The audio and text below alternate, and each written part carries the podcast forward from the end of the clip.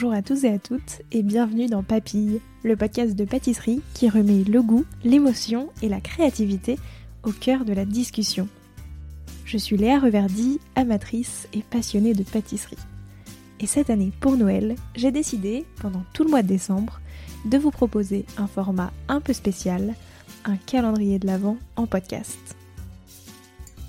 Alors, comme tout bon calendrier de l'Avent, je vous donne rendez-vous chaque jour pour découvrir une nouvelle tradition hivernale, une histoire de dessert de Noël ou encore l'histoire de la bûche d'un pâtissier ou d'une pâtissière.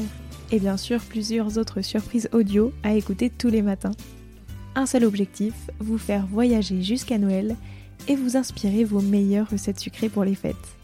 J'espère que ça vous plaira et je vous souhaite une très bonne écoute. Est-ce que vous connaissez les cougnous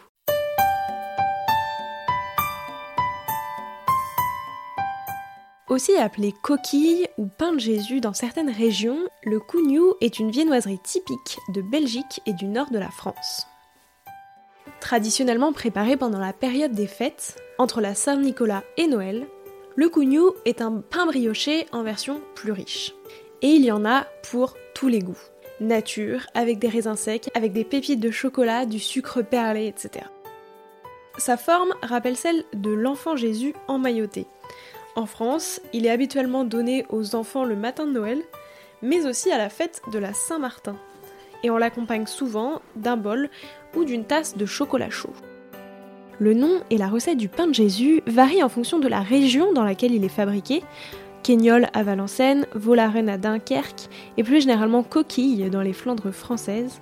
La première mention du nom Cougnou daterait du XVIIe siècle un historien picard explique qu'à l'origine, le mot viendrait de queugneux, un petit pain réalisé avec des œufs et du lait déjà consommé en Wallonie.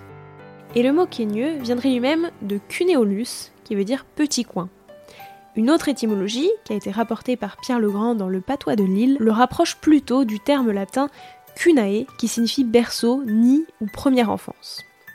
Depuis quand cette tradition existe-t-elle? Il faut savoir qu'à l'origine, le cougnou était triangulaire.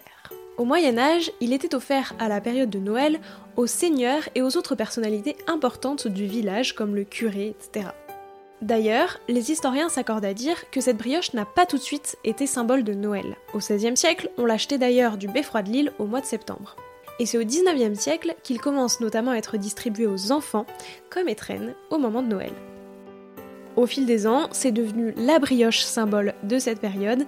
Il est dégusté au petit déjeuner mais aussi après la messe de minuit. Et en province de Namur, le cougnou est même le lot à gagner lors des tréries. Organisés après la messe de minuit, les tréries sont des jeux de cartes populaires de hasard de la région d'Ardennes. Le concept est simple, il y a 10 joueurs autour de la table et c'est du pur hasard. Concrètement, c'est un peu le même concept que la loterie. Et les gagnants se partagent des lots dégressifs, des cougnous de différentes tailles qui vont de 950 grammes à 125 grammes pour la plus petite. Est-ce que vous connaissiez cette tradition? Si vous souhaitez la tester chez vous, la recette est assez simple. Il suffit de s'armer d'un peu de patience. Vous mélangez tous les ingrédients, farine, levure délayée dans un peu de lait, eau, œuf entier, beurre, sucre et sel, jusqu'à obtenir une boule de pâte. On pétrit 10-15 minutes, puis on laisse lever la pâte pendant au moins 1h15.